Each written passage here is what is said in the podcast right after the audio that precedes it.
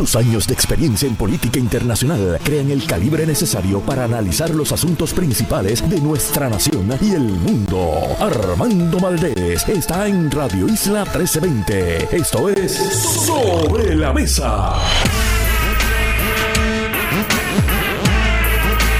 Buenos días Puerto Rico, soy Armando Valdés, usted escucha sobre la mesa por Radio Isla 1320. Hoy José Yello Ortiz Daliot y Víctor García San Inocencio son nuestros analistas. Eva Prados, portavoz del Frente Ciudadano para la Auditoría de la Deuda y ex candidata del movimiento Victoria Ciudadana a la Cámara, estará con nosotros. Y en el último segmento, el ex candidato a la gobernación independiente Eliezer Molina estará con nosotros también a partir de las 9 y 40 de la mañana. Todo eso y por supuesto, como todos los días, de lunes a miércoles, se sienta a la mesa Marilu Guzmán. Y junto a ella, ustedes y yo analizamos todos los temas. Para hoy, víspera del Día de los Enamorados. Vi que el iraquí trajo regalitos a todo el mundo aquí. Me trajo unas donitas a mí. El que esté en Radio Isla ahora mismo no haya recibido una donita de víspera de San Valentín del iraquí, pase por el control. Está repartiéndolas allí. Pase, pase por el control. 13 de febrero del 2023, son las 8 y 6 minutos de la mañana. Los asuntos del país tienen prioridad. Por eso llegamos a poner las cartas sobre la mesa. Es un amor el iraquí. Un amor. Tengo varios temas que discutir en la mañana de hoy. Cuatro temas fundamentalmente. Voy a estar hablando sobre una noticia que reportó el periódico El Nuevo Día en el día de ayer acerca del personal de emergencias médicas a través de todo Puerto Rico y las implicaciones que esto está teniendo en el cuidado de emergencias para personas que sufren pues, algún percance de salud. Vimos y escuchábamos esta mañana a Julio entrevistando a un, un funcionario de la policía hablando del gran número de incidentes, choques automovilísticos, insisto, Insiste mi buen amigo José Delgado, debo decir que fue director de la Comisión para la Seguridad en el Tránsito, que no son accidentes cuando una persona decidió tomarse 15 cervezas y posteriormente conducir un vehículo. Eso es un choque. Eso no fue un accidente. Es muy probable que si uno asume un comportamiento riesgoso, que eso va a conllevar la realización, la materialización de ese riesgo y por tanto no se vale hablar de un accidente, que es que de pronto cayó un meteorito. Eso es un accidente, eso es algo fortuito. Así que voy a estar hablando un poco sobre lo que está pasando con emergencias médicas. Voy a hablar también sobre la situación en Turquía y Siria, específicamente en cuanto a un elemento que yo creo que nos toca aquí en Puerto Rico, no por minimizar la tragedia humana, estamos hablando de ya un evento catastrófico que ha cobrado la vida, según estimados por las autoridades en ambos países, de más de 33 mil personas. Imagínense ustedes la escala y la magnitud de la tragedia humana de la que estamos hablando. Y quiero traerlo acá a Puerto Rico por un elemento relacionado con los códigos de construcción y la impunidad que a menudo impera en los procesos para conceder permisos de construcción en Puerto Rico y por lo visto a través de todo el mundo. También quiero hablar sobre este dinero que ahora Pedro Pierluisi quiere recuperar, dinero que alegadamente fue mal pagado por el ex gobernador Ricardo Rosselló, su campaña y su gobierno, la fortaleza por el alquiler de unos vehículos. Quiero simplemente mencionarlo. Y por último, hay una noticia interesantísima hoy acerca de un proyecto de ley que está radicando el representante por acumulación del movimiento Victoria Ciudadana, José Bernardo Márquez, para atender un tema que yo llevo semanas, si no meses, discutiendo en el programa, que es el problema en Puerto Rico con las armas y específicamente con las municiones legales. Vamos a estar tocando eso también en este primer segmento. Vamos a ver si me da tiempo.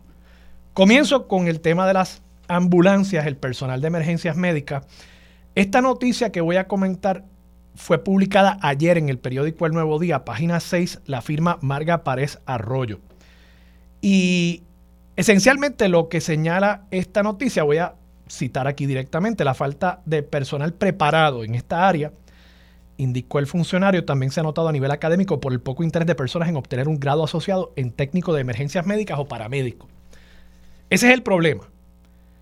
El resultado de ese problema es que estamos viendo situaciones como esta que denunció una mujer por las redes sociales, y cito, recientemente una mujer denunció por las redes sociales la rabia que sentía tras la muerte de su abuela. Según contó, esto ocurrió luego de que el sistema de emergencia de Yauco fallara en auxiliarla ante la ausencia de personal para atenderla. Una ambulancia de otro pueblo llegó media hora después de su llamada. Relató, pero la mujer en necesidad de asistencia médica había fallecido. Y claro, cuando una ambulancia llega en cinco minutos, las posibilidades de que una persona pueda ser restablecida su salud son mucho más altas que si se tarda media hora. Y cada cinco minutos, y esto lo pueden analizar mucho mejor personas que saben de este tema, pero cada minuto que pasa, no cada cinco minutos, cada minuto que pasa sin que una persona que está atravesando una emergencia de salud sea intervenida por profesionales para estabilizar a esa persona, es probablemente una caída marcada en las probabilidades de que esa persona pueda restablecerse. Particularmente con ciertas situaciones cardiovasculares y demás que implican un riesgo para la vida de la persona. Otra cosa podría ser una emergencia, digamos, ortopédica. Y aún así hay riesgos envueltos también, sangrado, por ejemplo. Pero con situaciones donde realmente la intervención a tiempo de una persona entrenada podría salvar la vida de una persona cada minuto que pasa, es una reducción en las probabilidades de éxito de esa intervención. Y cuando estamos hablando de media hora, que está muy por encima del promedio aceptable a nivel de Estados Unidos, ya estamos entrando en un campo donde es poco probable que se pueda restablecer la salud de una persona que tenga esa salud, su situación altamente comprometida. ¿Y por qué traigo este tema? Porque según se señala aquí, en el municipio de Yauco específicamente, el salario base que ofrece ese municipio para reclutar paramédicos es 1.700 dólares al mes. 1.700 dólares al mes para una persona que tiene que tener estudios universitarios. Eso es 20.400 dólares al año. Entonces, nos preguntamos por qué las personas deciden no prepararse a nivel académico con un grado asociado en técnico de emergencias médicas. Bueno, es que si le voy a dedicar dos años de mi vida a unos estudios, a menos que uno sea una persona muy dedicada a esa profesión, que uno sepa que esa es su vocación en la vida, hay personas así, y están dispuestas a sacrificarse. Pero la mayoría de las personas, aun cuando tienen una vocación, tienen que buscar la manera de llevar un plato de arroz y habichuelas a la mesa para su familia. Y entonces cuando se le ofrece 1.700 pesos, pues ¿cómo es que esperamos que más estudiantes opten por esa carrera en el momento en que están tomando la decisión sobre a qué dedicarse en la vida? Y esto lo traigo porque además apunta a un serio problema en las prioridades presupuestarias de Puerto Rico. Y los presupuestos no son otra cosa que un listado de prioridades ¿Qué es lo que usted entiende es importante? Y mientras más dinero usted le asigna a algo más prioritario, usted cree que es. Muchos de nosotros en la clase media puertorriqueña, por ejemplo, encontramos muy prioritario pagar la educación de nuestros hijos. Si podemos hacerlo. Y, reconozco que hay muchas personas que aunque esa sea una prioridad, es imposible para ellos hacerlo. Pero para los que podemos, tiende a ser una prioridad. Y gran parte de nuestro presupuesto mensual se va en la educación de nuestros hijos. Y si eso significa no salir al último concierto de algún reggaetonero en el Choliseo, pues ese es el tipo de sacrificio que hay que hacer. Que no es un sacrificio, honestamente. Para mí a veces es un sacrificio ir al concierto del reggaetonero. Gracias a Dios nunca he sido sometido a eso. Pero y no lo digo porque no me gusta el reggaetón, lo puedo escuchar, pero es que esos conciertos en el Choliseo, ¿para qué uno va al Choliseo? Digo, no quiero aquí tampoco afectar el negocio del Choliseo, pero es que uno ve a la persona así súper lejos, digo, a menos que uno tenga los asientos ahí en arena. Uno ve a la persona súper pequeña, todo el mundo está cantando la canción, así que no puedo oír al cantante. Es una cantaleta mía. Está bien. Volviendo al tema. El punto es que uno establece prioridades y el problema que yo veo aquí es que evidentemente a nivel municipal no se están estableciendo esas prioridades. Siguen las fiestas patronales que están chéveres, pero igual siguen los paramédicos pagándosele 1.700 pesos al mes. Y eso cuesta vida. Entonces, si uno tiene prioridades de verdad, y creo que para un municipio y para un gobierno, prioridad número uno debe ser salvaguardar la vida de sus residentes. Pues uno tiene que decir, en otras partes tengo que cortar. Hay personal que quizás se está ganando de más. Personal de confianza, personal administrativo.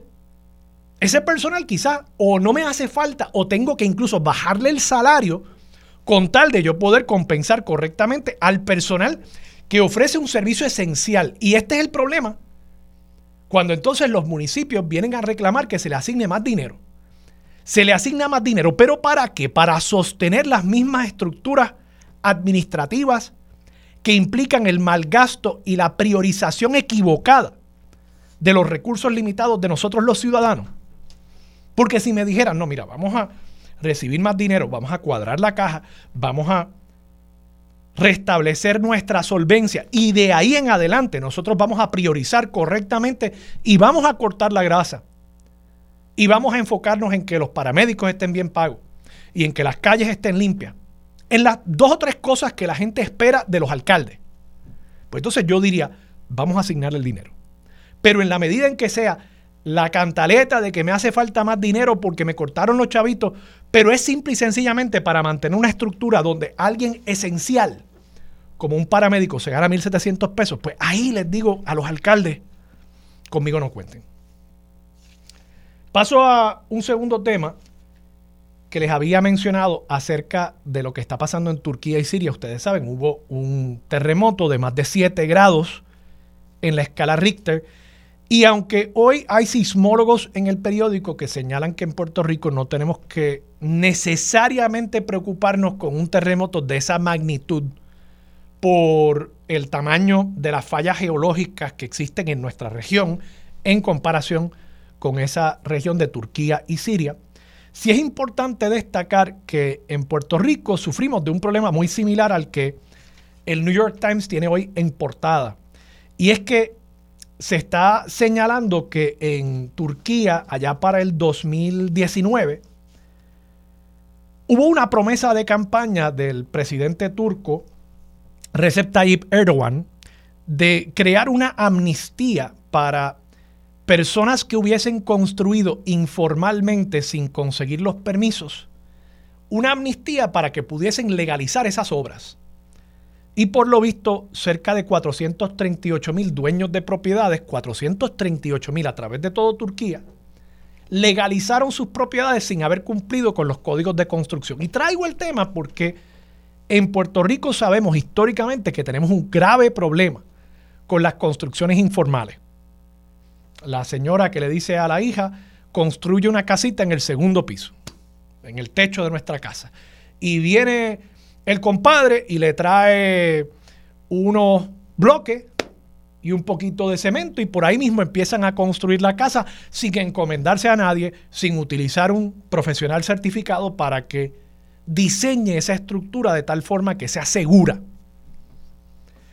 Y luego entonces reclaman el que se le ponga el contador de energía eléctrica, que se le ponga el contador de agua. Y en Puerto Rico ha habido ese tipo de amnistía, simple y sencillamente por la inercia de la burocracia y, claro, por el interés político de alcaldes, legisladores y miembros del Ejecutivo de simple y sencillamente llenar la necesidad de vivienda, satisfacer esa necesidad a través de este tipo de construcción informal y, claro, no pisarle los callos a esa señora y a su hija que construyeron la casita, que para ellos resulta visiblemente aceptable, pero que puede conllevar unos riesgos como los que estamos viendo en este momento en Turquía y Siria. Y por supuesto, empezamos con esos casos, pero llegamos a casos mucho más destacados de edificios, estructuras, infraestructura a nivel estatal que también se construye sin cumplir con los códigos, pero que después con un guiño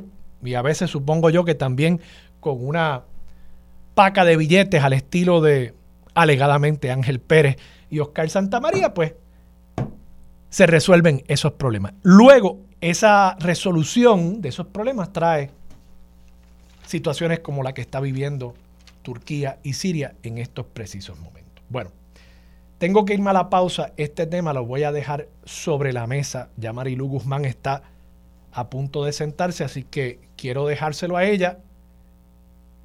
El tema de las balas. Recordarán que la semana pasada hablábamos aquí, producto de una entrevista que le hizo el amigo Julio Rivera Saniela, un fiscal, de que el mercado negro de armas en Puerto Rico se nutre de municiones adquiridas legalmente en las armerías de Puerto Rico. Y hay una cifra en el periódico El Nuevo Día de hoy que para mí es espeluznante. En el año 2021, esto es un año, gente, se vendieron en Puerto Rico 18, o bueno, se importaron, no sé si se vendieron, pero se importaron 18.9 millones de balas a Puerto Rico, solamente en el año 2021. Esto según el doctor Diego Zavala, que es entendido en esta materia. Eso quiere decir que Puerto Rico se importaron en el 2021 únicamente más de seis balas por cada ser humano, por cada hombre, por cada mujer, por cada anciano, por cada niño. Seis balas. Y después nos preguntamos por qué corre la sangre por nuestras calles. Después nos preguntamos por qué llueven las balas en la despedida de año.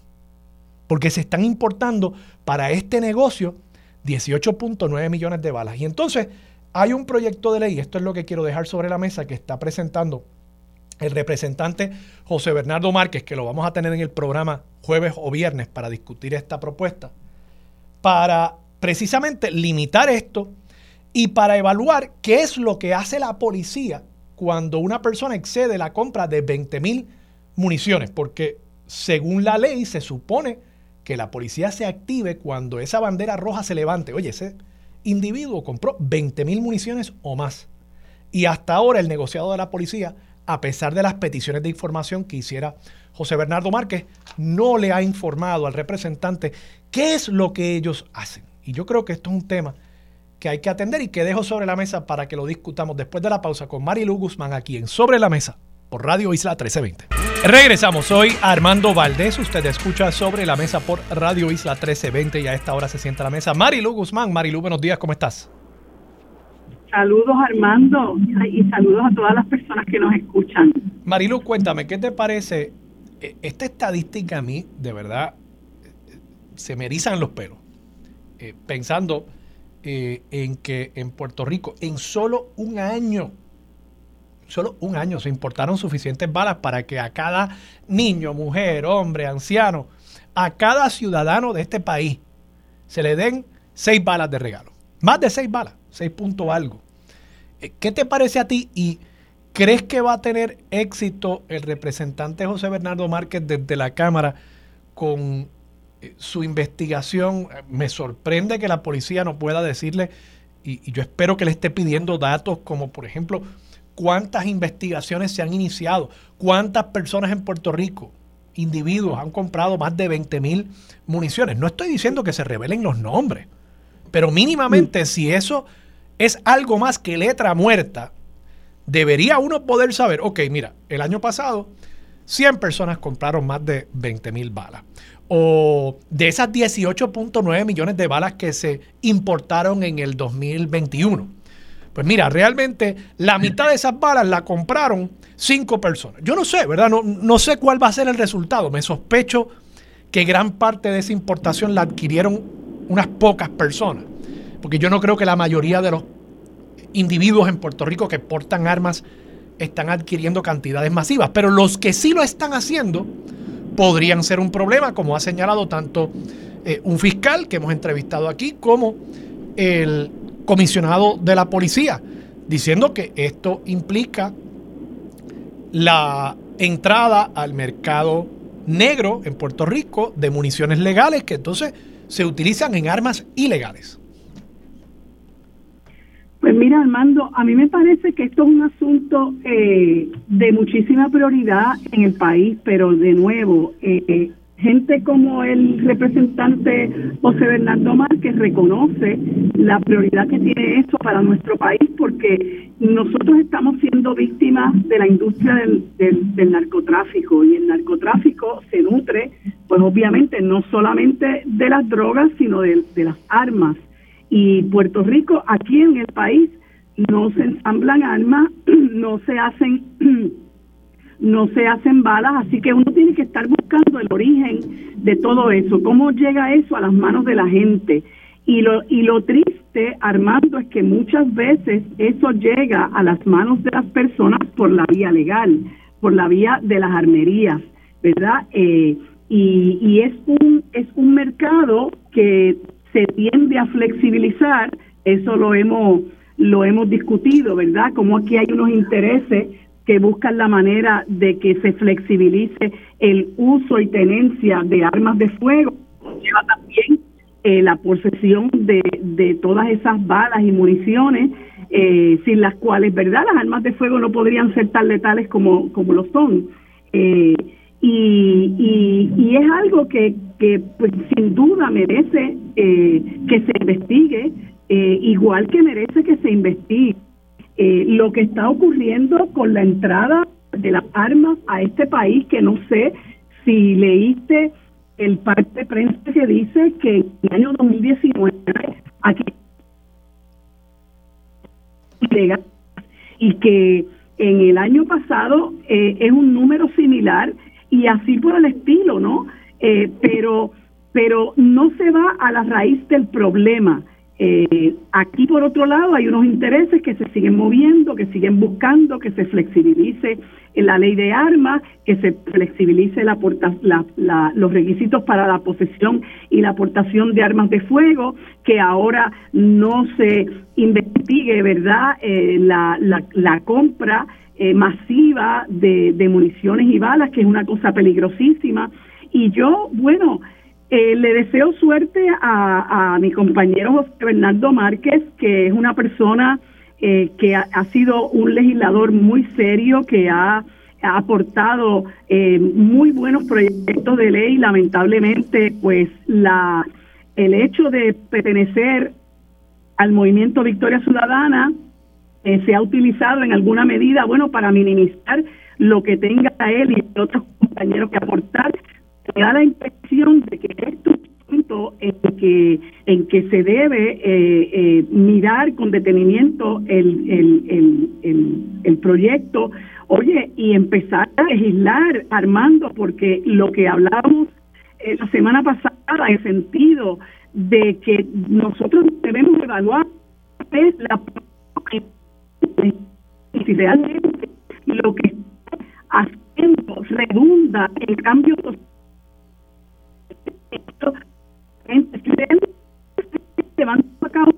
por el cual nosotros le estamos pagando, ¿no? Y, y, y estos son proyectos que, que, pueden ayudar a paliar un problema mucho más profundo, mucho más complejo, cuyas raíces lamentablemente aquí nos están eh, eh, evaluando, pero, pero espero, ¿verdad?, que, que esto sea un comienzo. Y, y Marilu, yo creo que es importante, ¿verdad?, reconocer que en Puerto Rico, en virtud de la constitución estadounidense, existe un derecho a la aportación de armas. En ese sentido, yo no creo que ni tú ni yo estemos planteando el que estos individuos que tienen armerías o que tienen licencia de exportación de armas estén cometiendo ningún acto ilegal. Algunos sí, incluso lo vimos la semana pasada con los arrestos que hubo, porque algunos estaban adquiriendo balas legalmente para entonces insertarlas en las cadenas de distribución del bajo mundo. Y vimos la dueña de una armería también, muy conocida, que también fue arrestada. Así que hay algunos, pero yo estoy seguro que eso es la excepción y no la norma. Ahora, lo que sí no veo como excepción es el interés de la industria por reducir la regulación, por reducir la fiscalización, que de por sí me parece que ya es bastante escasa como lo señala José Bernardo Márquez. Y ahí es donde yo tengo un problema, porque las armas, si bien son un derecho, implican un riesgo para la vida de las personas. Y yo comparo esto mucho pues con, digamos, las farmacéuticas. Las farmacéuticas tienen unos productos que incluso pueden salvar vidas. Pero uno no quisiera que las farmacéuticas estuvieran por ahí promoviendo esos medicamentos como si fueran golosinas. Incluso cuando ha pasado eso, como en el caso de Purdue Pharma, con Oxycontin, ¿qué sucedió? Bueno, pues una crisis de opioides en Estados Unidos que ha cobrado la vida de miles y miles y miles de americanos. Entonces, pues yo creo que es lo mismo. Mire, usted tiene derecho a tener su negocio y a vender ese producto porque, gusten o no, es un producto legal. Pero otra cosa es que usted quiera que ese producto esté totalmente desregulado y los costos sociales que eso pueda tener. Y yo creo que eso es lo que hay que que combatir, que aquí estamos ante una industria que tiene grupos que cabildean a su favor, como Codepola, que dice ser un grupo que lo que hace es defender el derecho a la libertad de portación de armas, pero realmente es un grupo gremial que promueve los intereses de las armerías y, y, que veamos eso como lo que es, como una industria intentando vender más armas y más balas. Y, y eso, pues, eh, yo creo que llega a un punto de ser peligroso para nuestra sociedad.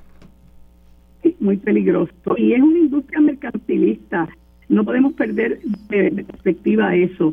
Eh, se pone su, eso, a la aportación de armas, que yo tengo grandes reservas con eso. Yo, Puerto Rico, siendo un privilegio como lo ha sido siempre, y es muy peligroso saltar esa, línea y plantearlo como un derecho, porque ese derecho, mira cómo se está utilizando en los Estados Unidos. Y nosotros los puertorriqueños y puertorriqueñas, a través de la violencia que se manifiesta a todos los niveles de este país, tenemos que tener mucho cuidado con que nos vendan esa, esa, ese discurso.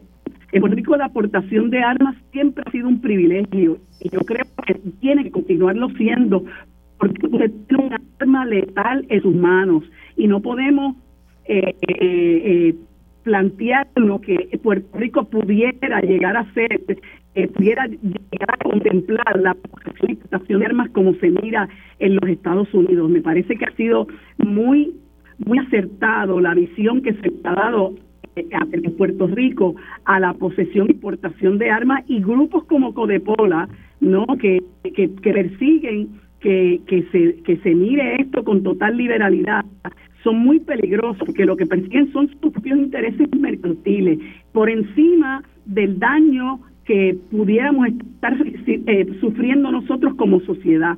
Este, y, y, me parece que, que sí, el Estado tiene que reservarse el derecho de eh, profundizar sobre este tema, hacer cada vez más restrictivo la operación y la posesión de armas de fuego, que incluso es algo hacia lo que se quiere mover la sociedad estadounidense, pero no puede, porque ya ha llegado un punto en que eso está tan eh, liberalizado, ¿verdad? Ya la gente escribe el asunto de la enmienda como patente de corto yo estar armado hasta los dientes, que ya eso no tiene marcha atrás con todo lo, lo perjudicial que ha resultado ser eh, para... Bueno. Marilu, vamos a la pausa. Regresamos con más de Sobre la Mesa por Radio Isla 1320. Regresamos, soy Armando Valdés, usted escucha Sobre la Mesa por Radio Isla 1320. Buenos días de nuevo, Marilu, que estás aquí ahora sentada. Buenos días, Armando. sentada a la mesa. Y de nuevo, buenos días a todas las personas que nos escuchan. Oye, me escribe una amiga, una amiga muy querida, escucha el programa todos los días. Qué bueno. Y me dice, eres un viejo, anticholiseo. Primero, miren, yo, ¿verdad? los viejos, los adultos mayores, yo he visto muchos que les encanta ir al choliseo. Yo es que simple y sencillamente, y vamos, no quiero, mi esposa es loca con ir al choliseo, a cualquier cosa, cualquier cualquier baile muñeca, que haya en el choliseo ella quiere ir. Y entonces me, me arrastra a mí hasta allí. Y esa experiencia, primero de uno llegar hasta allí, el parking, eh, la, la, la, cantidad de gente que hay. E insisto, como yo no puedo comprar los boletos esos en arena, una vez, fíjate, cuando, cuando Billy Joel vino, tenía unos buenos boletos. Pero el resto del tiempo uno va allí, está súper lejos, ve a la persona más pequeño que lo vería en mi televisor en casa y de nuevo no se oye la música porque todo el mundo está ahí esgalillado. cantando mal las canciones, el tipo está ahí al frente. Sí. Pues no sé, o sea, para mí, y yo nunca de chiquito, yo no iba tampoco a muchos conciertos. Eh, pues pues yo, yo voy si me interesa. Y de hecho, el viernes fui a ver a Rod Stewart. ¿Qué? qué? Ajá. el viernes fui a ver a Rod Stewart, que me gustó mucho. ¿verdad? Pero Marilu, tú. Y, sí, yo soy baby boomer. No me digas. Sí, me trajo muchos recuerdos. Y, y yo le decía a mis amigas, bueno, de todo esto es baby boomers. Este, había alguna. No, porque eh, solamente se abrió la mitad. Este, pero esa mitad que se abrió, pues sí se llenó. y, y te confieso que fue un show eh, a todo nivel, o sea, una banda exquisita, unas cantantes fabulosas. Este Rod Stewart tiene 78 años, pero está bueno, todavía, todavía le queda. de verdad, todavía le queda, creo que hay una de sus hijas que canta con él. Este, y una banda estupenda, estupenda, estupenda, así que la pasamos súper bien. A, mí, en el caso mío, depende de, del espectáculo que, de que se trate. Y te tengo que confesar que creo que te lo había comentado, que hace como mes y medio yo sí me sacrifiqué. Porque, porque una amiga. Ajá, una amiga tenía una taquilla que, pues, que le sobraba y yo me sacrifiqué, porque te lo juro que me sacrifiqué. Lo único que yo me disfruté de rabo a cabo fue el himno de Puerto Rico tocado en guitarra por Jorge Lavoy, que es un prodigio, que es uno de nuestros mejores guitarristas. Eso fue lo que yo más me disfruté, pero, pero realmente, y lo digo con mucho respeto al que les gusta cierto tipo de reggaetón, porque a mí me gusta eh, cierto tipo de reggaetón. A mí me gusta también. A mí me gusta pero, pero no necesariamente para ir a un concierto. Pues mira, si Teo Calderón saliera a la superficie de nuevo, yo voy a estar ahí, este, no necesariamente en primera fila, pero ahí estaría. Me gusta Daddy Yankee, no soy fanática de Bad Bunny, tengo que decirlo. Este, y la mayor parte del reggaetón a mí no me, ¿verdad? No, no, no es algo que me apetezca. Este, pero si hay algo bueno en el Choliseo, pues mira, voy a verlo. Sí me parece que es muy caro, sí me parece que la oferta de comida es muy pobre y eso se está eso está proliferando en ciertos lugares. Por ejemplo, tú vas al, distrito T-Mobile y la oferta de comida es fatal amén de que los tragos son carísimos. O sea, lamentablemente aquí hay un, hay un sector del país que está totalmente excluida de ese tipo de espectáculos porque no tienen el poder adquisitivo para, para poder costear eso, ¿verdad? Y, muchos de nosotros, pues sí, y de nosotras podemos hacerlo porque trabajamos, este, pero aún así me parece extremadamente caro y la oferta es pobrísima. Yo creo que eso es una falta de respeto a lo, lo que se le ofrece a la gente en estos sitios para, para comer, me parece que es una soberana falta de respeto y es como, como bueno, pues este, tenemos un mercado cautivo ahí que, que, que, que breguen. Este, pero, pero bueno, este, salvo esas críticas, yo, si el espectáculo es bueno y, creo que y me lo creo que me lo voy a disfrutar, pues voy. Salvo, salvo esos sacrificios como el que ya te comenté. Yo le dije algo similar a mi esposa. Yo le dije, mira, la próxima vez que vengan los Beatles, yo voy contigo al mm. Choliseo. Así que cuando esté, voy para allá. Ese no me lo pierdo. Exactamente. Marilu, hablando de cosas más importantes. Sí, igual, quizás más absurda.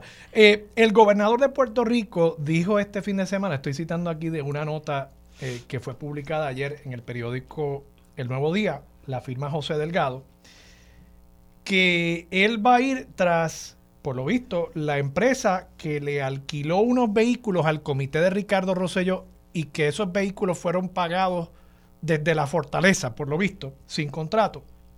Pues él va a ir para que le restituyan el dinero contra la empresa de alquiler de vehículos. Y yo me cuestiono aquí, y voy a leer la nota.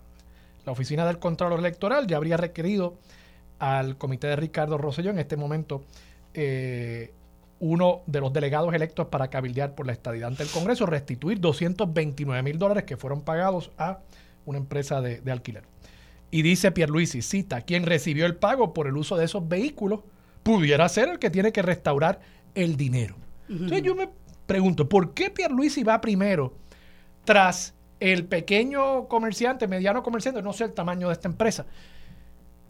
Y no piensa en que primero debería coger el teléfono y preguntarle a Ricky Rosselló.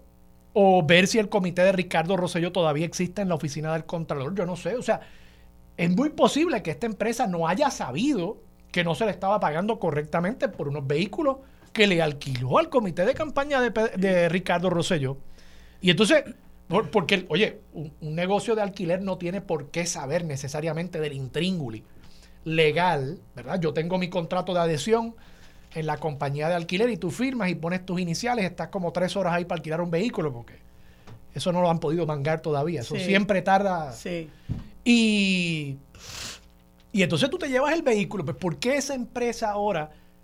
y digo, no, de nuevo, puede que ellos hayan sabido pero me sospecho que no. Entonces, ¿por qué esa empresa es la que tiene que responder ahora? ¿Y por qué? Porque es que Pedro Pierluisi y el gobierno de Pedro Pierluisi insisten en proteger en todo la figura de Ricardo Rosselló. Mira, a mí, yo no sé si él pretende este, proteger a Ricardo Rosselló, pero a mí eso me parece un aguaje y me parece una una, ¿verdad? una tontería, eh, porque yo creo que hay varias cosas más importantes que eso. Primero, Pierluisi debería eh, preocuparse por qué la Contralora está haciendo arqueología contable, ¿verdad? ¿Por qué nosotros a la altura del 2023 tenemos que estar manejando un asunto que le compete a Alejandro García Padilla y a Ricardo Rosselló? Que no es que, lo, que, no es que los este, eh, excluyamos de responsabilidad, sí hay que hacerlo, pero, pero ¿Por qué nosotros estamos invirtiendo en una oficina que lo que hace es arqueología contable cuando esos trabajos deberían agilizarse para que esas auditorías corran como deban correr y no nos corramos, perdonando la redundancia, el riesgo de que haya delitos prescritos, aunque algunos que tienen que ver con fondos públicos no, no prescriben. Pero ¿por qué tenemos que estar manejando casos de hace siete y ocho años?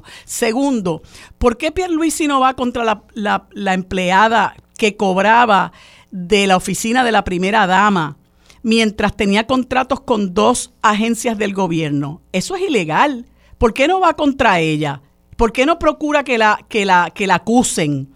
Porque la muchachita, perdón, porque la señora, la joven, la muchacha eh, pegaba, pegaba pasquines, es activista del PNP, o sea, ¿qué es la que hay? Porque ahí sí hay un delito, ahí sí hay un delito y posiblemente todavía se pueda, se pueda procesar. Eh, ¿Por qué Pierluisi no va contra la persona que era dueño de un local al que se le pagaba alquiler sin que hubiera contrato? Eso también es ilegal. ¿Por qué Pierluisi no se enfoca por ahí? En lo que realmente es delictivo. Porque como tú bien señalas, a lo mejor usted centra sus esfuerzos en tratar de cobrarle una compañía que dice, pues que yo no sabía la intríngule de esta, de esta negociación y, le tire esa cortina de humo a la gente como quien dice, ah, mira, está haciendo algo con relación a ese asunto. No, lo verdaderamente importante es que aquí hay gente que se apropió de fondos públicos, que eso es un delito y usted debería concentrar en eso para que aquí cese la impunidad.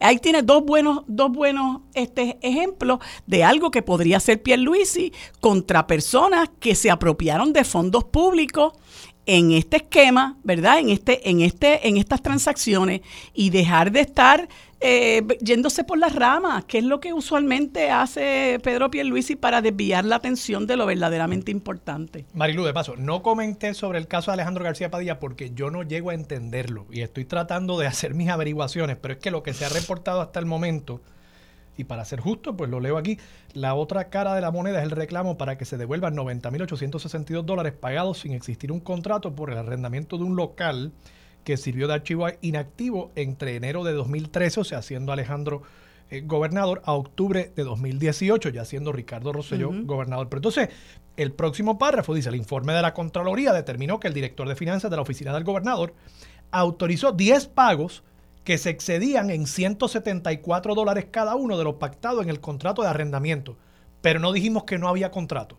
Entonces, si había un contrato y el exceso fue de 174 dólares, yo hago el cómputo y eso es un exceso de 1.740 pesos. Puede ser. Entonces, yo, no, yo no llego a entender. Sí, Y, y, entonces, incluso me, me, sospecho que aquí como que trataron de balancear la cosa. Vamos a tirarle la mala a Ricky, pero entonces también vamos a tirársela Alejandro, para que no, para que no digan. A menos que ese dinero sea cuando ya no existía contrato, pero de nuevo, es algo que merece que se examine. Y si son 1.700 pesos, pues mire, cóbreselo, ¿verdad? Porque es que son fondos públicos y aquí es tan importante el fondo público, si son 10 pesos como si son 500. Marilu, me escribe mi esposa. Me dice, supéralo.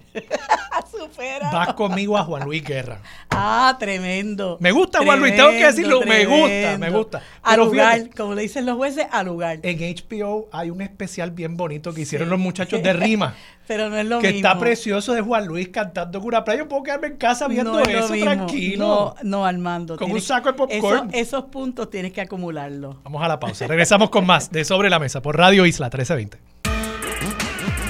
Bueno amigos, como les dije hace unos instantes, en este segmento, como todos los lunes, conversamos con el licenciado José Ortiz Daliot, ex senador por el Partido Popular Democrático, y el licenciado Víctor García San Inocencio, ex representante del Partido Independentista puertorriqueño, a quienes les damos los buenos días y las gracias por estar conmigo como todos los lunes. Buenos días, ¿cómo están? Buenos días y saludos, buenos días. ¿Estás ahí, Víctor?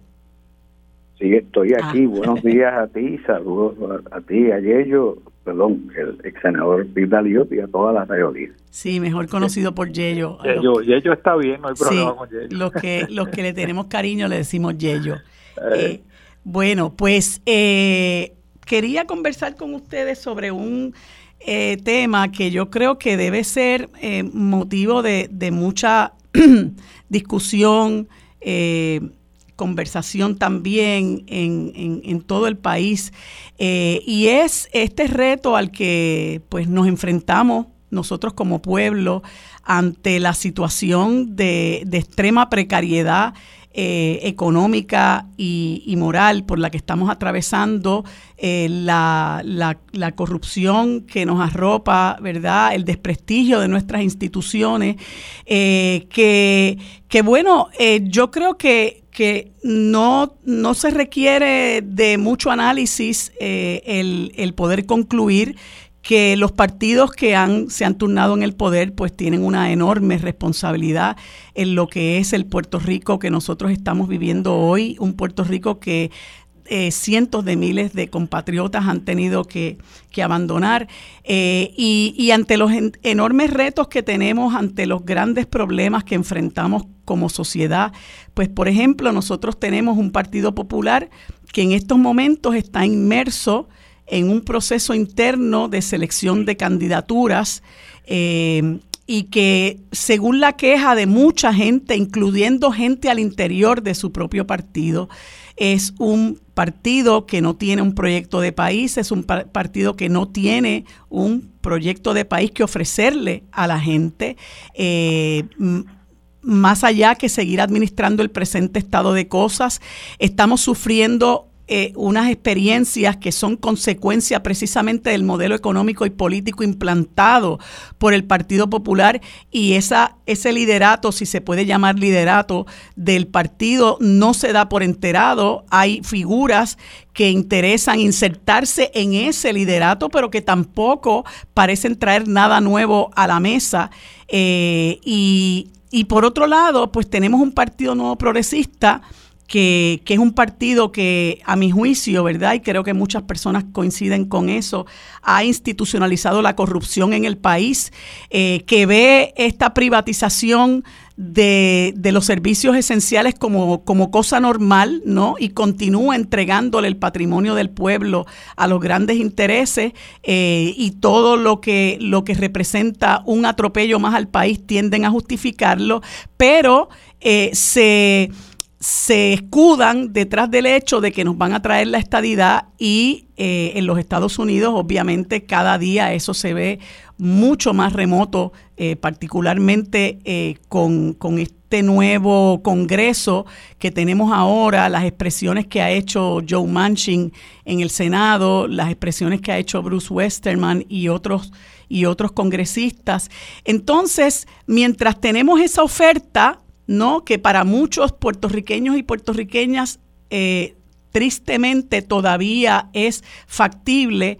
Eh, hay otros sectores del país que buscan sanear la administración pública, buscan combatir eh, decididamente la corrupción, eh, buscan encaminar un proceso de descolonización y ante, ante esa amenaza, entre comillas, ¿no? Ante, ante la posibilidad de que realmente el pueblo comience a mirar a, a otro lado, usted tiene discursos como el que vi hoy en una columna del licenciado Díaz Olivo, donde dice, Juan Dalmao en principio lo tiene todo, tiene carisma e intelectualidad, aunque está en la mediana de la mediana edad, aún luce refrescante y juvenil.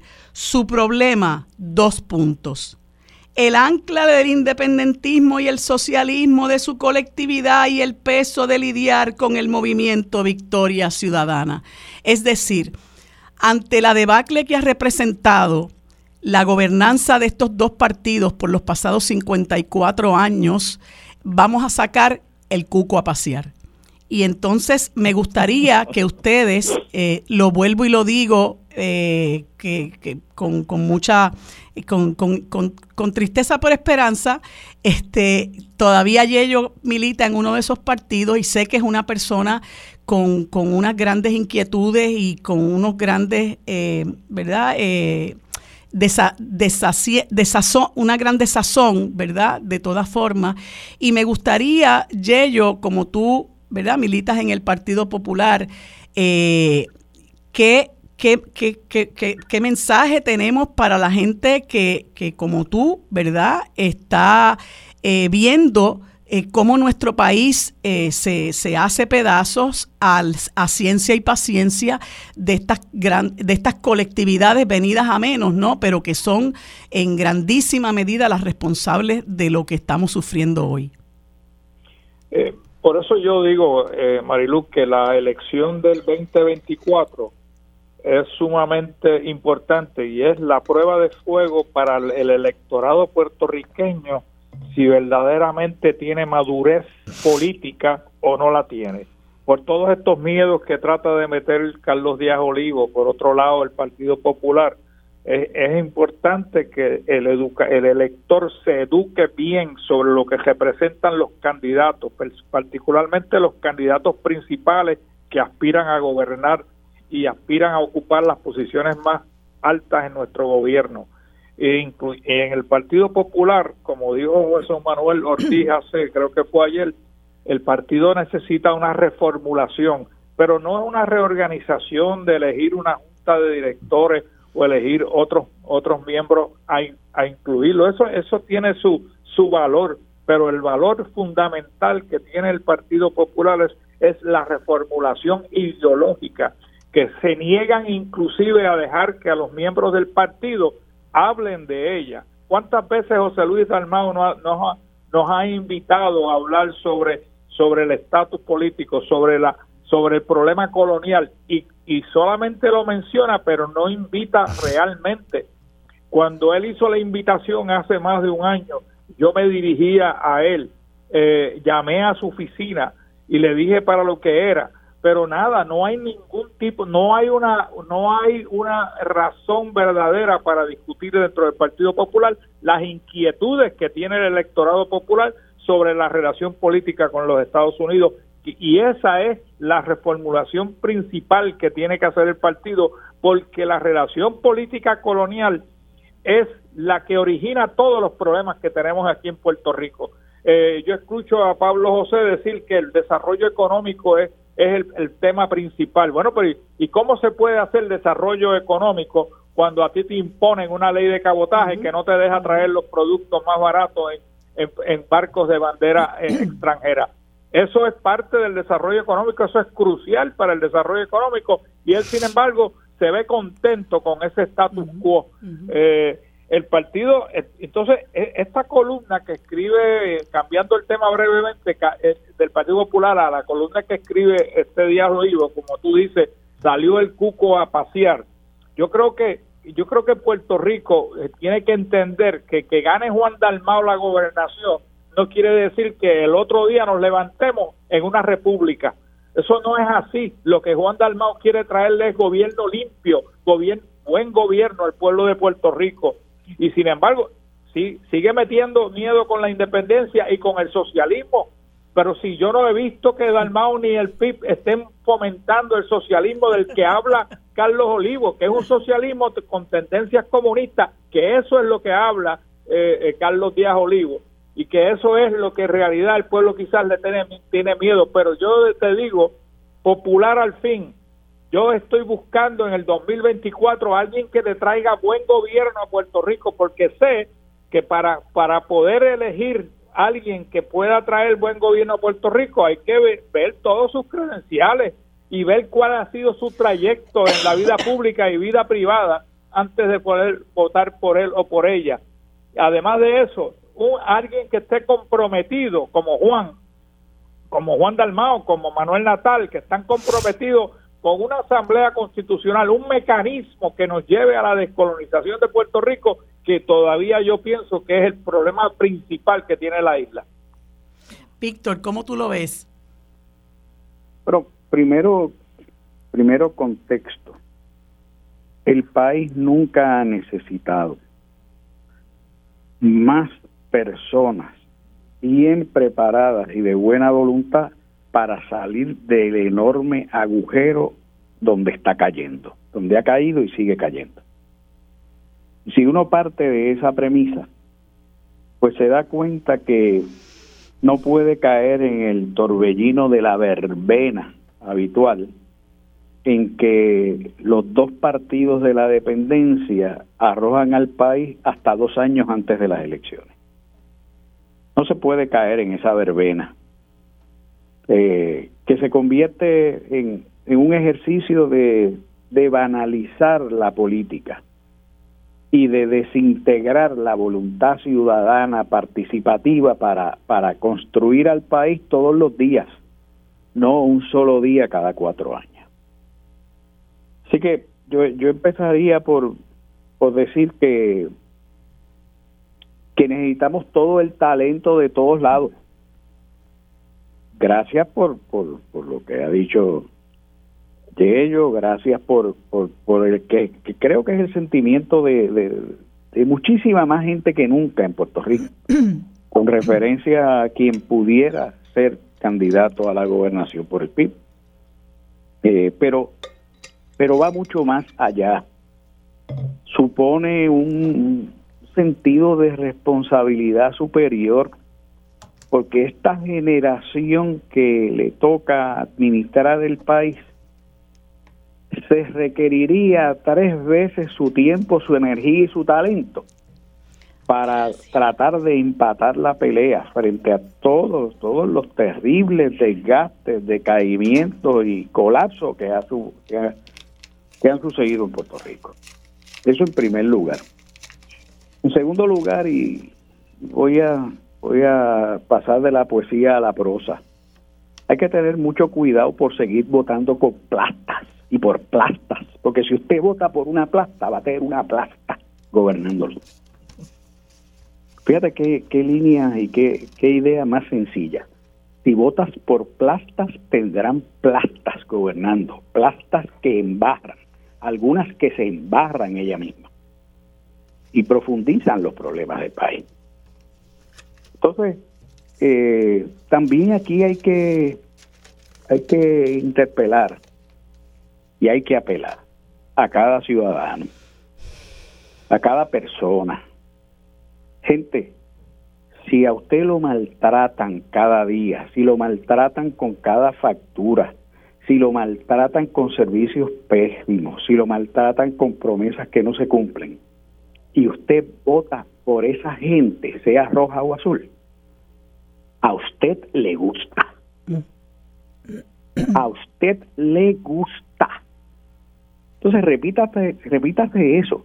Me gusta, me gusta que me maltraten, me gusta que me engañen, me gusta que me cojan de tontejo. Me gusta. Repítaselo. Y si usted es de esos seres humanos que ha sido aplastado de esa manera, eh, pues de verdad que tiene un problema que no se resuelve con la política, tiene que ir al psiquiatra o tiene que ir a buscar consejería de algún tipo. Pero cada elector en Puerto Rico, cada elector tiene la obligación de, de pensar contra. Me gusta que me hagan esto, pero tú quieres que se lo sigan haciendo a tus hijos, a tus nietos, a tu familia. es, que, es que es un mensaje elemental. Eh, y yo creo que la figura de la plasta eh, aplasta y la aplasta son, son, son bastante claras en el imaginario de la gente. Si votas por plastas, tendrás plastas. Plastas que se embarran, plastas que embarran al país, plastas que te pueden caer encima. Mira qué sencillo, Mario.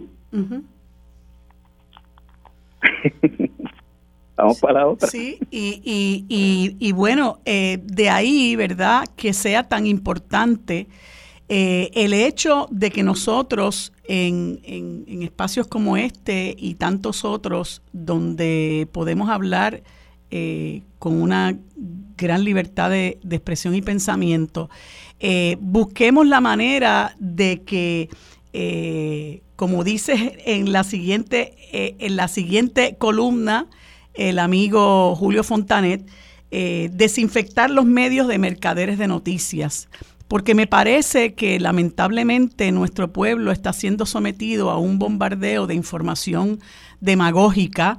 Eh, que un poco eh, es lo que lo que pretende lo que trae no muy tristemente eh, eh, Díaz Olivo en, esa expresión que acabo de citar, eh, que el pueblo, llevar el mensaje de que el pueblo tiene la responsabilidad de procurar informarse y no conformarse con lo que ciertos medios de comunicación le quieren traer respondiendo respondiendo a unos intereses en particular eh, que son eh, pues, pues los intereses que, que, les protegen o los intereses que les pagan en el caso de que hubiera, eh, de que hubiera una plugola. Y en ese sentido, lo que, lo que ocurrió recientemente con el caso de este señor Sixto Díaz Colón, pues demuestra hasta qué punto estos políticos y esta politiquería ha movido sus tentáculos para llevarlos a unos medios de comunicación que se han convertido en sus testaferros, en sus portavoces,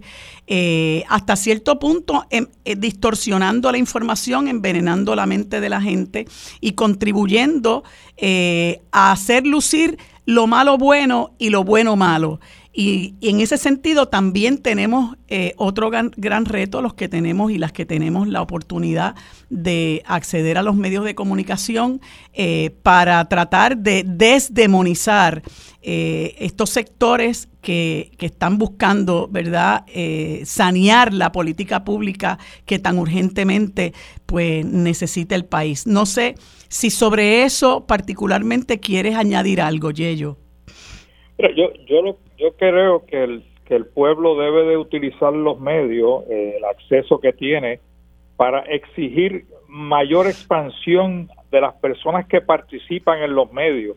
Por ejemplo, para darte un ejemplo, hoy hay una columna o un artículo eh, en negocios donde se entrevistan eh, algunos líderes de instituciones comerciales en Puerto Rico como MIDA, como el Centro Unido de Detallistas, eh, Caballero Cueto, pero, pero y, ellos obviamente tienen una aportación importante porque conocen desde sus respectivas áreas asuntos pendientes que hay que continuar atendiendo.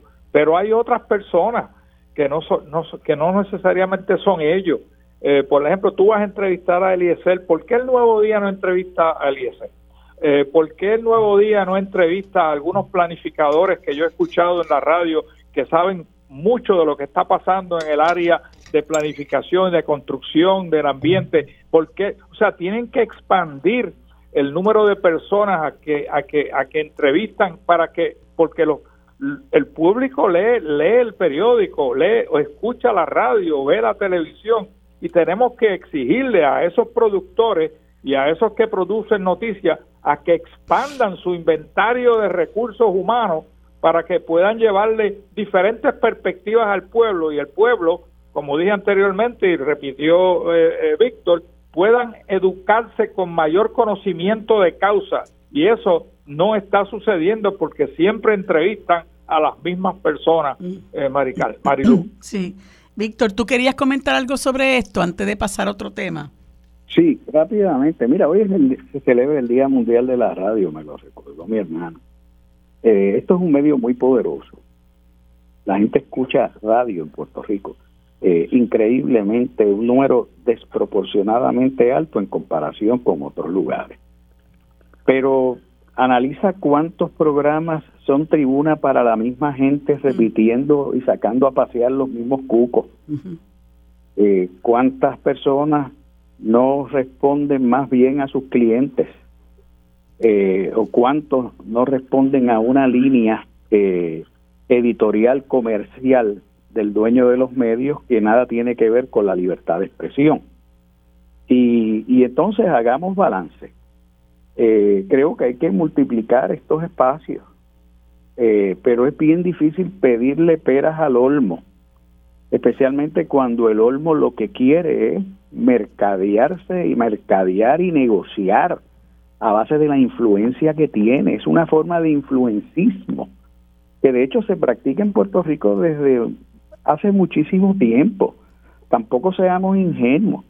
¿O es que los medios de hace 50, 70, 80 años no respondían a la política gubernamental fundamentalmente? Generalmente había un medio de oposición, llámese el imparcial de Ayuso, o llámese, eh, pero, pero el gobierno siempre tenía los topos en la mano, incluso obras que hoy día miramos por su valor estético, etcétera de fotografía, de cine, etcétera. Era una división de propaganda del gobierno de Muñoz. Eh, así que eh, eso lo hemos tenido siempre. La pregunta es si habremos conservado y desarrollado suficiente tejido ciudadano para que se haga sentir la voluntad de la gente de carne y hueso por encima de la manipulación de esos intereses grandes.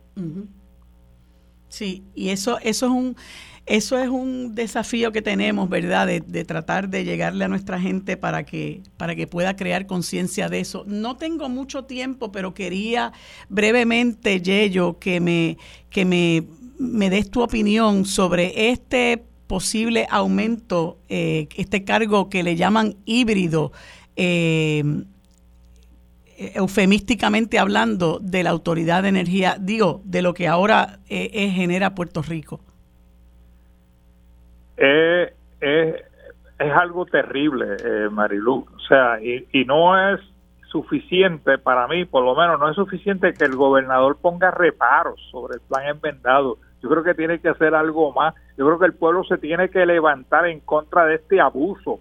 O sea, 13 dólares más en la factura. Yo pago 300 dólares de luz en mi casa y somos dos y, y, y, y el padre encamado que tiene mi esposa.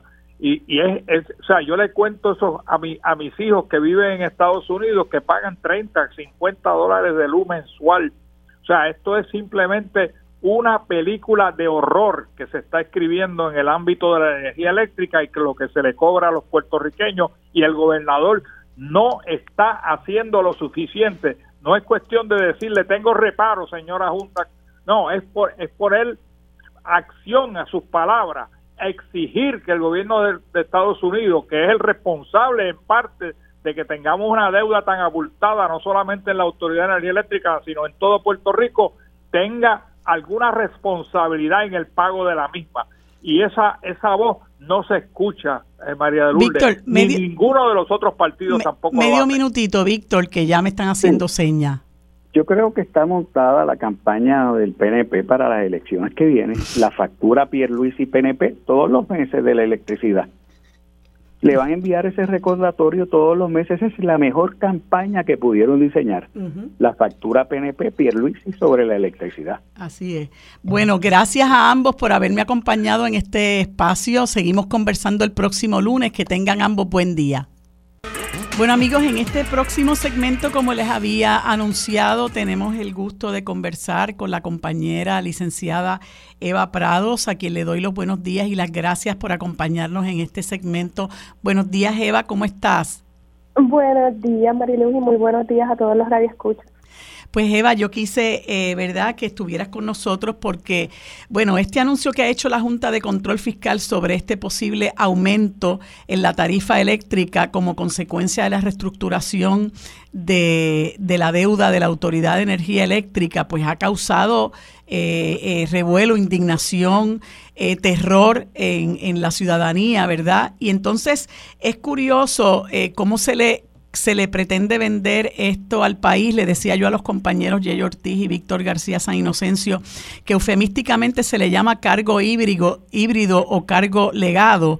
Eh, y, él, escuchaba yo al representante del interés público, eh, Tomás Torres Placas, recientemente hablar en términos eh, bueno, catastróficos con relación a esto, muy particularmente para, para los clientes de las pequeñas y medianas empresas. Y sé que tú, ¿verdad?, has estado llevando a cabo una serie de conversatorios a lo largo y ancho de, la isla para poder eh, orientar a la gente sobre esto y nos gustaría que nos dejara saber qué representa esto para el país y qué podemos hacer. Gracias, Marilu. Pues mira, lo primero que es importante clarificar es que no estamos hablando solamente de un cargo, estamos hablando de tres distintos cargos a la factura. El primero es un cargo fijo, que es el que originalmente se había estado hablando que podía superar los 20 dólares. Ahora la última, los últimos números que finalmente la Junta publicó es de un poco más de 13 dólares. Esto obviamente no sabemos si va a ser la el número final tampoco necesariamente quiere decir que en el pasar del tiempo, en la ejecución de, de eh, propuesta de plan de pago de la deuda, no se aumente este cargo fijo.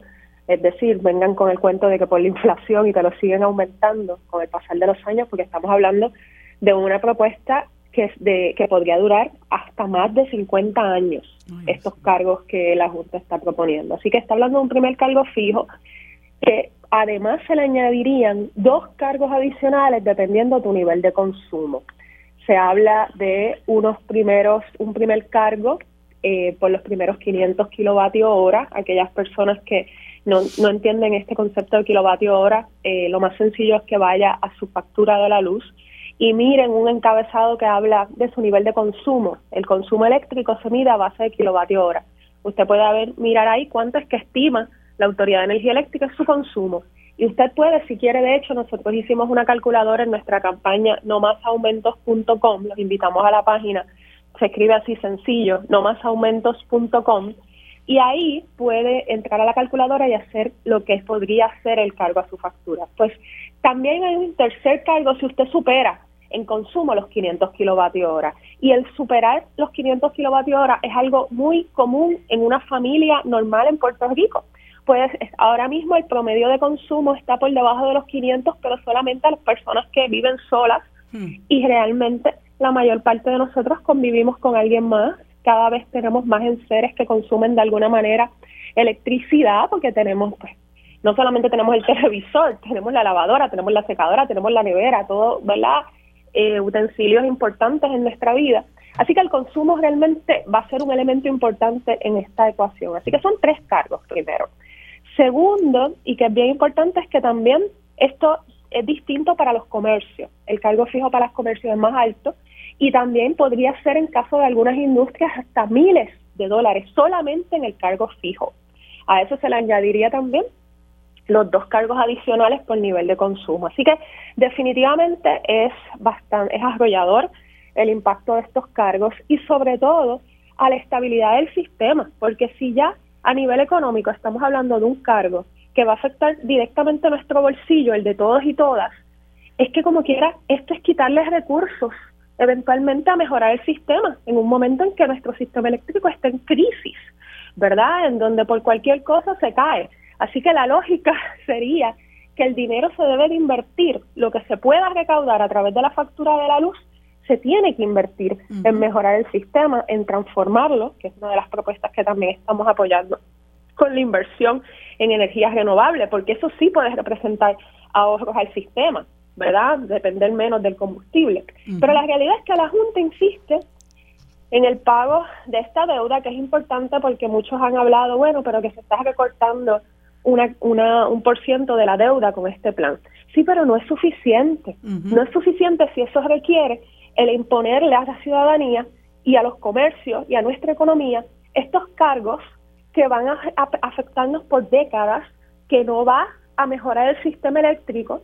Importante, para aquellos que no lo sepan, los fondos federales que entran por concepto de María y de FEMA no son suficientes para reparar el sistema. Así que no podemos tampoco confiar en que, bueno, pero con los fondos federales vamos a poder mejorarlo. No es suficiente. Así que eso es bien importante que lo tengamos presente. Hay, hay una, una, una preocupación, ¿verdad? Y es en, en, términos de ese recorte a la deuda, eh, que creo que eh, eh, es como de un 48%. Ya Pierluisi dice que está complacido con eso, ¿verdad? y, y, y, bueno, se comenta que existe la posibilidad por el trust agreement que hay entre los bonistas y la autoridad de que el recorte sea mayor. y por otro lado, ¿verdad? El hecho de que pues lo que ha estado ocurriendo con la privatización del sistema de transmisión y distribución y ahora de generación, el gobierno se va alejando de la política pública de energía renovable, eh, lo que eh, en cierta medida nos aleja de esos supuestos ahorros que, deberíamos eh, tener. Y no sé, ¿verdad?, cómo, amén del hecho, Eva, que es algo en lo, que, en lo que el Frente ha puesto mucho énfasis, en que esto es una deuda que nunca se ha auditado, como nunca se ha auditado ninguna de las deudas que se han reestructurado en el país. Y me parece que eso es un atropello en contra de la ciudadanía, que, sobre cuyos hombros se pone el pago de, de, la misma. Así mismo es, eh, Mariluz, y es bien importante que aunque esta deuda no se ha auditado, como bien has mencionado, sí hay estudios que han señalado muchísimas irregularidades en las emisiones de estos bonos. Estamos hablando de que por mucho tiempo, más de lo que quisiéramos reconocer, la autoridad estuvo pidiendo prestado sin saber, sin tener la capacidad económica para hacerlo. Es decir, si tú y yo vamos al banco, nadie nos va a prestar dinero si nosotros no podemos demostrar que efectivamente tenemos los ingresos suficientes para cubrir el pago de esa deuda. La autoridad llevaba tiempo sin tener los, los ingresos suficientes para poder comprometerse en esos pagos y eso también estaba contenido en los informes y en la y en la información disponible para los bonistas. Los bonistas sabían el riesgo que estaban asumiendo al invertir y comprar bonos con, eh, con un nivel de riesgo muy alto. Por otro lado, es importante también resaltar que no estamos frente a, a los bonistas originales, la mayor parte de la deuda de la Autoridad de Energía Eléctrica está en manos de lo que se llaman fondos buitres, mm. que son entidades que se dedican a comprar precisamente estos bonos, exacto, especular, a comprar estos bonos a unos precios de descuento con la intención de que su inversión sea recuperar el valor original, aunque ellos no hayan pagado, ese dinero al inicio. Y es importante porque eso, eso es otra de las grandes injusticias de este proceso. Y te pregunto, porque el otro día escuché al amigo Rolando Emanueli indicar que había unos proyectos de ley que hubieran permitido eh, aliviar o, manejar este asunto de la reestructuración de la deuda de manera conveniente para el país y mencionó unos proyectos de ley, el 1383 y el 1429, que el, que el, el gobernador vetó y, me gustaría que comentara sobre esos proyectos de ley y si hay la, la, oportunidad de legislar de manera de que el pueblo pudiera liberarse de esta carga. Bueno, ciertamente se, se, auscultó con la Asamblea Legislativa la posibilidad de poder en, ¿verdad? intervenir en todo este proceso y muchas veces tenemos dudas sobre cuál es el poder del gobierno en este proceso, ya que con la aprobación de promesa pues sabemos que es una ley infame y terrible, quitándole poderes al gobierno de Puerto Rico. Pero para este tema de los planes de ajuste de la deuda, a diferencia de los planes fiscales, para el pago de la deuda quien tiene la última palabra sigue siendo la jueza Laura Taylor Swain y el Tribunal Federal. Y la ley promesa dispone de unos requisitos y en esos requisitos definitivamente la legislación de que sea necesaria para la implementación es un elemento importante para la aprobación, entre otros. Y pues precisamente la, la Asamblea, fuimos muchas organizaciones, desde incluso las primeras propuestas que la Junta presentó en el 2019, se ha ido a la legislatura pidiéndole que intervenga, que utilice ese poder de que se va a necesitar algún tipo de legislación o cuál es el proceso para aprobar alguna de estas emisiones. En este caso diríamos que está en el rol del negociado de energía. Además de en el rol de la legislatura, en el rol del negociado de energía y en la Junta de Gobierno. Dos entidades que son básicamente del gobierno local, no son de la Junta. Son dos entidades que se supone que tienen que representar al interés público y representar las necesidades del pueblo de Puerto Rico, no los intereses de los bonistas, no los intereses del capital. Esa legislación que estábamos proponiendo buscaba que estas dos entidades, el negociado y la Junta de Gobierno, asumieran un rol activo en asegurar que cualquier acuerdo que se apruebe contara verdaderamente con el mejor interés para el pueblo de Puerto Rico, advirtiendo que cualquier eh, propuesta de pago a la deuda que nos redujera sustancialmente, y sustancialmente es mucho más que un 40%, para evitar aumentos en facturas que van a ser detrimentales para la economía de Puerto Rico. Bueno, Eva, se me acaba el tiempo. Gracias por tanta información valiosa que nos has brindado. Eh, espero que podamos, que, ¿verdad? Que puedas seguir orientando al país como lo has hecho desde muchísimo tiempo, ¿verdad? Y que, y que el, pueblo pueda encontrar eh, alivio a tanto atropello y finalmente podamos combatir este nuevo abuso de parte de la Junta de Control Fiscal. Gracias, Eva. Que pases buen día. Buen día, Marilu. Bye Bueno amigos, en este último segmento, como les dije al inicio del programa, conversamos con el ex candidato a la gobernación y líder ambientalista Eliezer Molina, a quien le damos los buenos días y las gracias por estar con nosotros en este último segmento. Buenos días Eliezer, ¿cómo te encuentras? Muy buenos días, licenciada. Buenos días a Puerto Rico y pues estamos vivos, vivos. Eso es importante. sí, sí, vivo, esa es la palabra. Bueno, eh, hoy se supone, ¿verdad? Luego de una lucha que llevaron las comunidades y los sectores ambientalistas del país eh, en el campamento Pelícano eh, eh, y antes de eso también, ¿verdad? Eh, para, para exigir la demolición de unas estructuras que se habían erigido encima de la cueva de las golondrinas en, en, Aguadilla, olvidé el nombre del barrio ahora mismo, no sé si es el barrio Borinquen, este, y que son propiedad de este señor Carlos Román, eh, se supone que esas estructuras se demuelan en el día de hoy. ¿Qué es lo que se prevé que ocurra? Porque veo que hay también unas expresiones de la, de la directora de la Oficina de Gerencia de Permisos que dice, bueno, que había que esperar por los permisos de demolición, que el tribunal hizo, hizo esa orden sin contar con que esto debe, ¿verdad?, eh, eh, encaminarse bajo ese trámite. Por otra parte, la Secretaría de Recursos Naturales dice que ellos se van a encargar de que no haya... Eh, eh, eh, daño, ¿verdad?, a, la, a, los bienes, perdón, a, a los recursos naturales sobre los cuales se va a hacer esa demolición. ¿Qué se espera que ocurra hoy? Eso que tú acabas de, mencionar, todo eso, es como que le da ganas a uno de reír de que ahora están preocupados por los recursos naturales el departamento que permitió la destrucción Ahora la Oficina de Gerencia de Permisos está preocupada por unos permisos cuando se construyó sin permiso.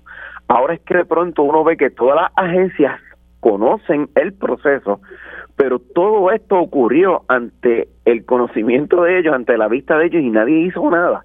Entonces de pronto el juez dice hay que demoler y entonces ellos reaccionan.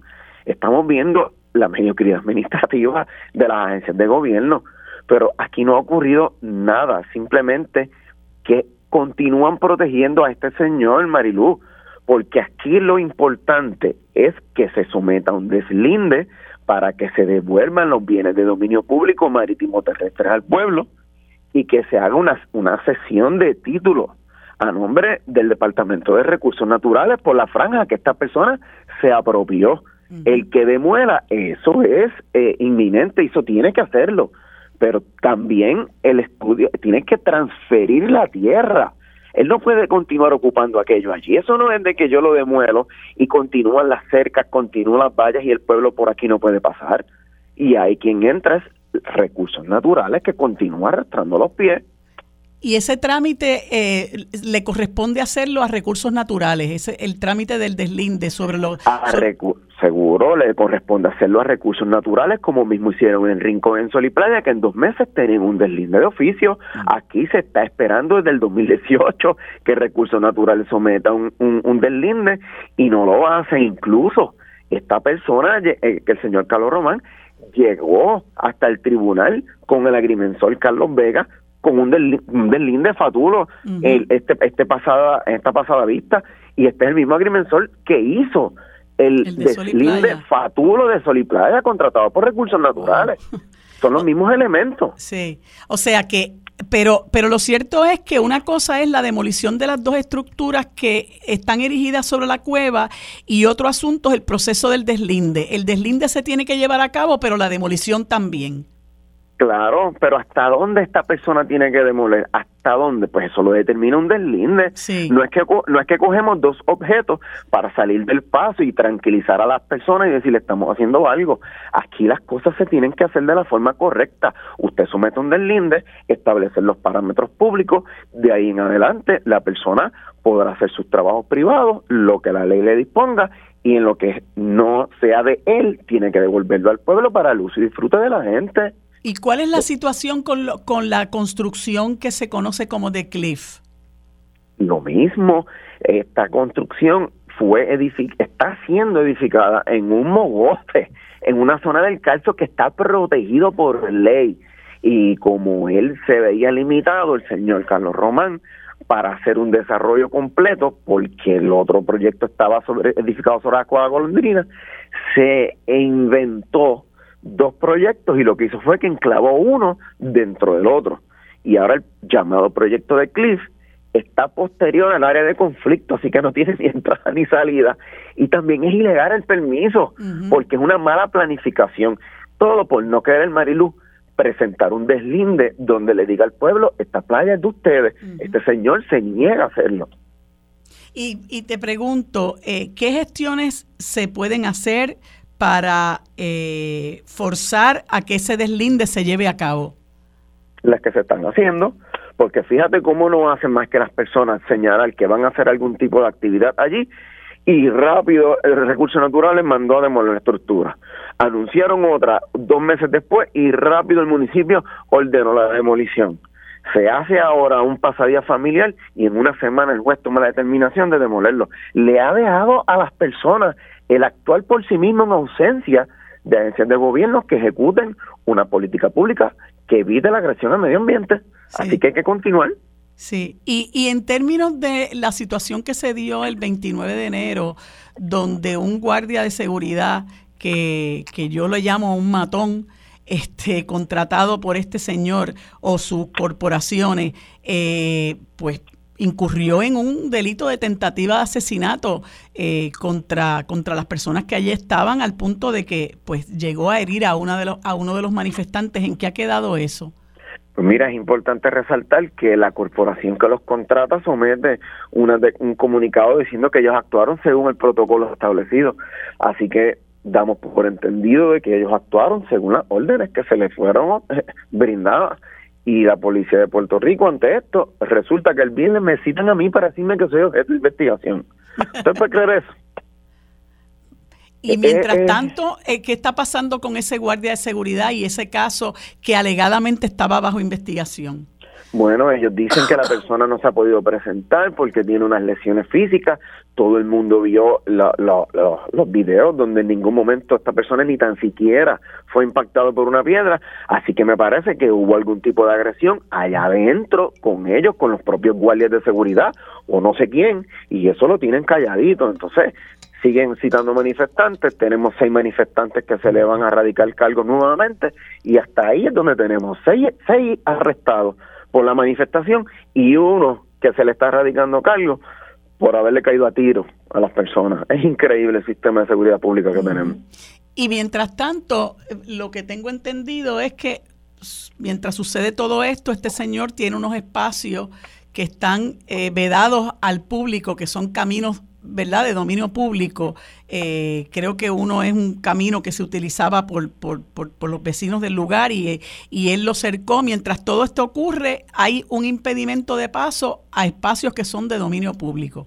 Protegidos por la policía de Puerto Rico para que este criminal continúe haciendo todo esto. Vale recalcar eso. Porque allí hay un despliegue increíble de policía garantizando el que todo esto continúe ocurriendo. Y, el, y, en, y en términos de la citación que se dirigió contra ti, ¿tienes conocimiento de por qué razón es, a qué se debe? Bueno, son dos. Tengo una citación porque ahora este asesino dice que, que, teme por su, por su vida contra mí, está, está pidiendo una orden de acecho. Y hay otras que es de la policía de Puerto Rico que me dicen que soy objeto de investigación. Así que son dos